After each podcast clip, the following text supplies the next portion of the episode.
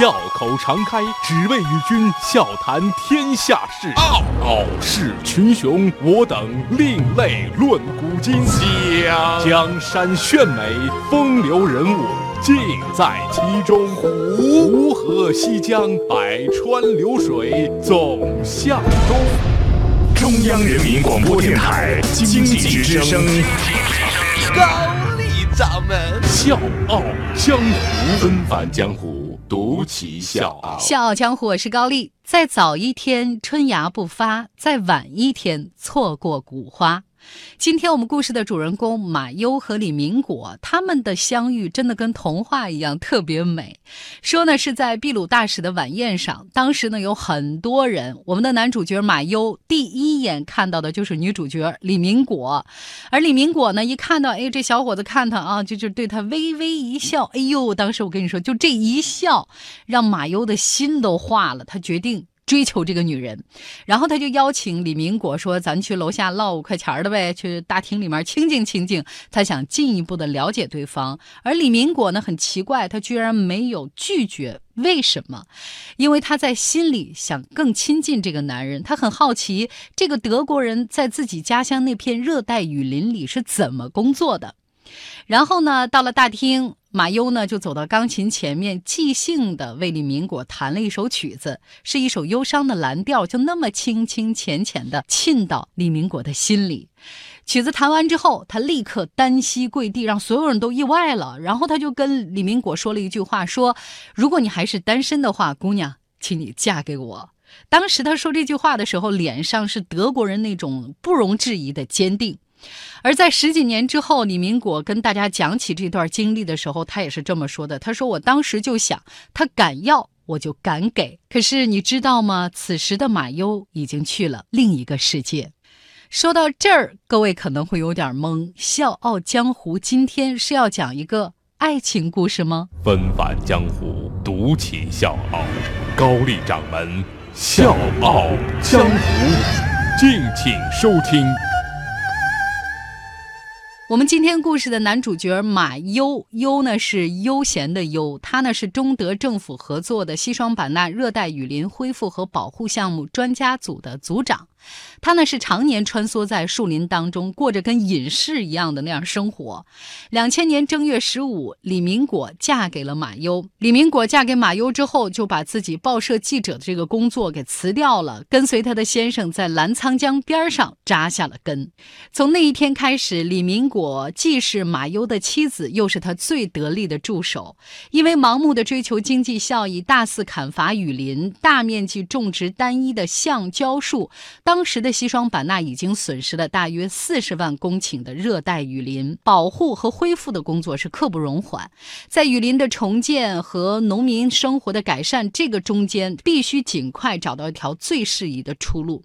马优和李明果买下了十五亩的橡胶地，而且按照自然生态的模式，在这个上面进行了再造雨林的试验。几年的时间，他们种下了将近五百种的植物，包括像江边刺葵、榕树，还有。有棕榈树等等，当然还有他们最爱的兰花。每天早上，马优都要迎着湿润的雨露到雨林里面去寻找从枯树上跌落的兰花，把它们带回实验室复活栽培。两年之后呢，再一个一个给他们送回去，绑到树上。他们还在这片山林里面亲手设计建造了神秘优雅的湄公山庄，作为居住的家园。慢慢的小苗长大了，兰花重新绽放。小动物到这个地方开始安家了。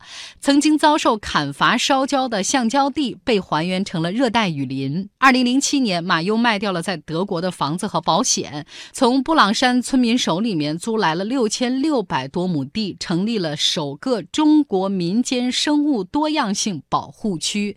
他就希望说，打造一个既有生态价值又有经济产出的、可以复制的再造雨林样板工程。但是你知道吗？这个事儿有多难？就是他们在这个过程当中，常常遭遇到地方的一些官员的质疑，包括一些商人的白眼儿，当然也包括当地村民的不理解。就在这个过程当中，意外发生了。我是水皮，向你推荐有性格的节目《笑傲江湖》，请在微信公众号搜索“经济之声笑傲江湖”，记得点赞哦。二零一零年一月份，马优突发心脏病去世。第二年，刚刚能看出模样的雨林被一场大火烧毁了。接连的沉重打击一度让李明国陷入到天翻地覆的黑暗当中。但是他说：“只要我脚站在地上，我就又活过来了，而且坚强地走到台前，撑起了丈夫没有完成的事业，采种育苗、栽种、研发。”和政府、和商人、和农民各个圈层都打着交道，不管在发生什么事儿，李明国都没有动摇过。十几年的时间过去了，现在的布朗山雨林保护区已经有了三百多万株的植物，基本形成了雨林生态小气候。马优当初他设想的那种雨林经济观点，也在慢慢的得到当地人的认可。